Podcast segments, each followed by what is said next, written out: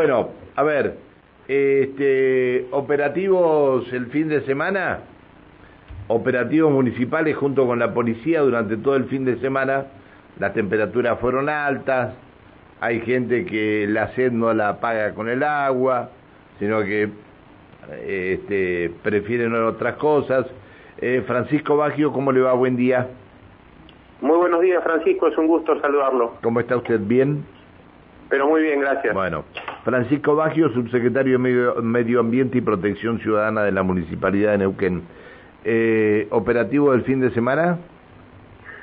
Muy movidos, la verdad que eh, con gran presencia del área de tránsito municipal y de la Policía Provincial, que bueno, colabora por supuesto siempre de manera eh, específica en los controles que hacemos, esta vez con eh, mucha presencia en la vía pública, producto de que, bueno, en los primeros días de mes generalmente se verifica esto de que hay mayor movilidad nocturna. Hicimos operativos en la zona este, en la zona centro y en la zona eh, centro-sur de la ciudad, es decir, en todo el sector de Paseo Costero, Isla 132, zona balnearios. Patrullamos también todo este sector eh, recreativo eh, durante el sábado a la tarde y el, día, y el domingo a la tarde, obviamente producto de la movilidad que hay en las zonas balnearias. Eh, hubieron bastantes contravenciones e infracciones hechas producto de, bueno, algunas personas que habían ingerido alcohol. Tuvimos seis alcoholemias positivas y de las seis, cuatro fueron durante la tarde. Es un número bastante llamativo porque veníamos con números bajos eh, de las 6, 4 a la tarde, 2 durante el operativo de viernes a la noche, eh, todas con valores bajos, la verdad que hay que decirlo también, valores que van desde el 0,5 al 0,9 gramos de alcohol por litro de sangre, pero bueno, alcoholemias positivas al fin, que un poco vienen a romper el, pronóstico que teníamos de este, baja cantidad de alcoholemias durante este último mes, ¿no?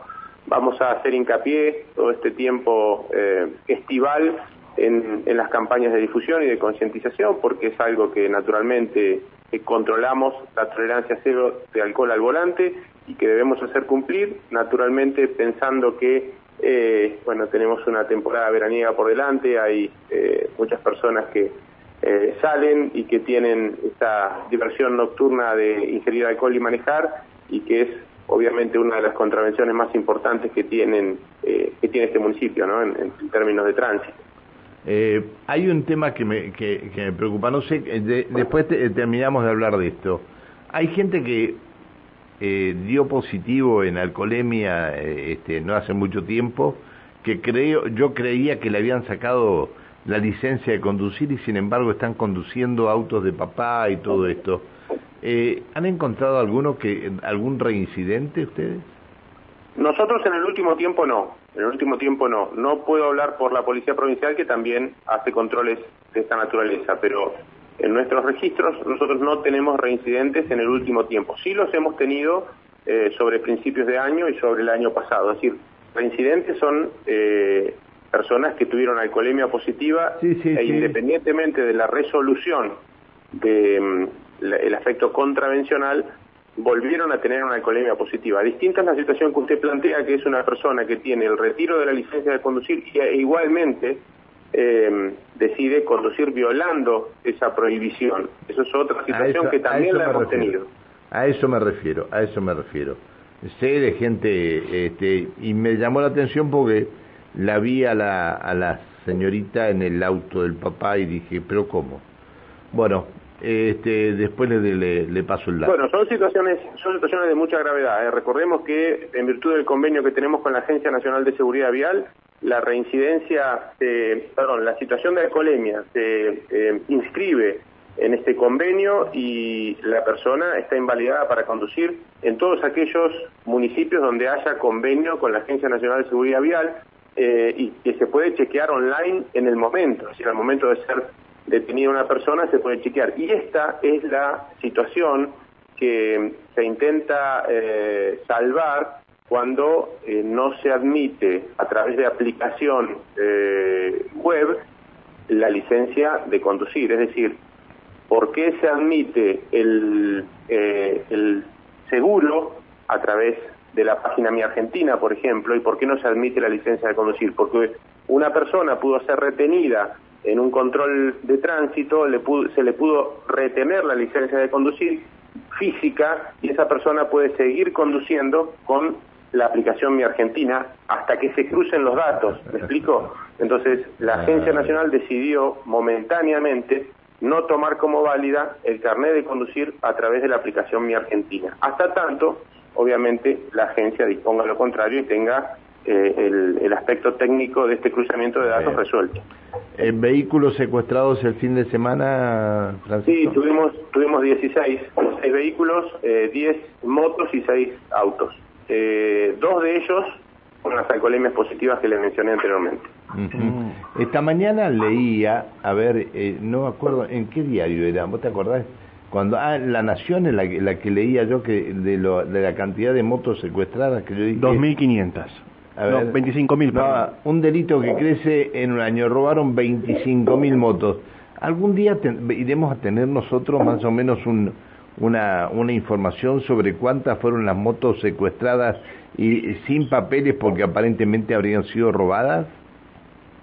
Bueno, esa es una eh, información que naturalmente surge a partir de la verificación policial. Nosotros sí tenemos eh, y podemos eh, generar el dato de la cantidad de motos que tenemos retenidas o que se retuvieron durante el año o se secuestraron por diferentes motivos, todos contravencionales o por falta de documentación. Recordemos que si una moto es este, robada o sustraída, la persona que la conduce y es detenida en un control de tránsito no puede exhibir la documentación, es decir, no puede exhibir o una tarjeta verde eh, o alguna documentación del vehículo, así que naturalmente se retiene. No es menester de tránsito averiguar si ese vehículo fue o no eh, producto de un ilícito de un robo, es parte de una investigación policial, pero sí nosotros y además me comprometo para la próxima tener la, no, no, el resumen. Si, me lo puede, si me lo puede pasar en forma personal, se lo voy a, se lo voy a agradecer. Bueno, sin ir más lejos, le digo que la semana pasada retuvimos 54 en una sola noche, ¿no? Claro, bueno, entonces eh, algo de esto tenemos que tener. Le comento algo, eh, la, la policía de, Río Negro persiguió a un, en un control de alcoholemia al tercer puente, este, a un eh, conductor, este, hasta que chocó en la rotonda de Casimiro Gómez y Autovía Norte. ¿Usted eh, sabía esto? La, la camioneta era robada. Sí, la verdad que no, no tenía esa información. Qué bárbaro, qué bárbaro que estamos, ¿eh? Este, acá obviamente estamos hablando de un delito. No, no, claro, claro, claro. Perseguimos la cuestión contravencional. No, está bien, sí, pero en algún momento van a encontrar eh, vehículos robados sin, sin ningún tipo de problema. Va, o lo controlará la municipalidad, eh, la, la policía esto, ¿no? Nosotros, por supuesto, cuando detenemos un vehículo y no tiene para exhibir la documentación del mismo, es decir, una tarjeta verde que lo identifique, eh, o la tarjeta azul, retenemos el vehículo y lo ponemos a disposición de juzgado de falta. Cuando la persona poseedora eh, va al juzgado de faltas para intentar el retiro, naturalmente ahí está el cruzamiento de datos y, este, bueno, la posibilidad de que el titular eh, original eh, y legal lo pueda eh, reclamar, ¿no? Y no aquella persona que lo poseía del modo que haya sido, legal o ilegalmente. Está bien, está bien. Bueno, ¿me reitera la cantidad de vehículos retenidos, por favor, si es tan amable? 16 fueron, Francisco, este fin de, semana, 10 motos y 6 autos. ¿Y de ellos cuántos con alcoholemia positiva? Dos, de ellos dos. Recordemos que tuvimos este, 6 alcoholemias positivas y de este fin de semana dos de ellos fueron en estos controles. Bien. Eh, ¿Hubo muchos rescates en el río? Sí, una, una jornada bastante interesante porque hubieron este, seis salvatajes, hubieron dos personas derivadas por diferentes lesiones menores, todos por, eh, bueno, eh, acercarse al agua y zambullirse en lugares demasiado bajos Recordemos que el río está eh, bastante eh, cambiante últimamente, han habido erogaciones importantes, hay 360 metros cúbicos por segundo, que es un volumen de agua interesante, eh, y la verdad que estamos teniendo una gran temporada, ¿no? Hay un comienzo importante, se ha verificado la, necesidad de, bueno, de haber ampliado la zona cubierta, porque en sectores donde hubo patrullaje del equipo náutico hubieron también eh, prevenciones y situaciones de salvamento con, con las motos de agua. Y la verdad que también ha sido una decisión acertada que tomamos con el intendente Mariano Gaido, el hecho de haber adelantado la temporada de estos 15 días eh, del mes de noviembre, porque también hubieron muchas intervenciones. Perdón, ¿el, lugar más este, conflictivo dentro de los balnearios o donde se ha dado mayor cantidad de rescates? No, mire, el lugar más conflictivo últimamente, ¿sabe cuál es? El puente de la calle eh, Río Negro que comunica a la isla 132. ¿Y sabe Ah. por qué? Porque hay muchos adolescentes que han decidido eh, tomar eso como trampolín y arrojarse al río. La verdad que eh, ya hemos hecho muchas intervenciones por parte de los guardavidas, mucha prevención, ha intervenido la policía, ha intervenido prefectura, hay un grupo de jóvenes que no entran razones y la verdad que, bueno, vamos a, a pedirle a, a la autoridad de aplicación de ese ese cuidado del, del puente y de la baranda que bueno que arbitre las medidas necesarias para eh, o hay- subir hay la altura de la baranda o ponerle alguna barrera distinta ¿Hay porque- profundidad ahí para que se puedan tirar desde, el, desde arriba del puente? Sí, hay 80 centímetros, un metro, 80 pero resulta que la altura centímetros. son como 6.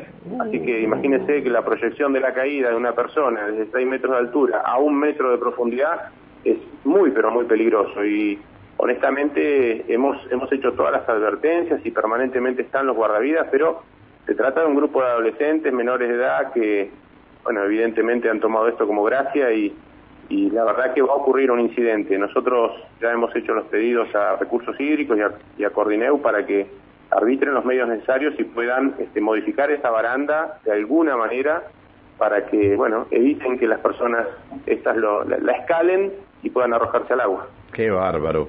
Me dice acá un oyente, podrían, eh, la gente estaciona mal en la costa y se podrían entrar más autos y andan las motos de la Muni y solo pasan y no advierten. Bueno, habrá que, habrá que ver, habrá que marcar, habrá que hacer algo para los estacionamientos, ¿no? Eh, ¿algo, ¿Tenemos algo ahí? No. ¿Ah, no? Bien. Bueno, eh, Bagio, le agradezco que nos haya atendido. Gracias a usted por el llamado, Francisco. Que siga muy bien, hasta siempre, buen día. El subsecretario de Medio Ambiente y Protección Ciudadana de la Municipalidad de Neuquén, Francisco Baggio. Es 6 de la mañana, 58 minutos.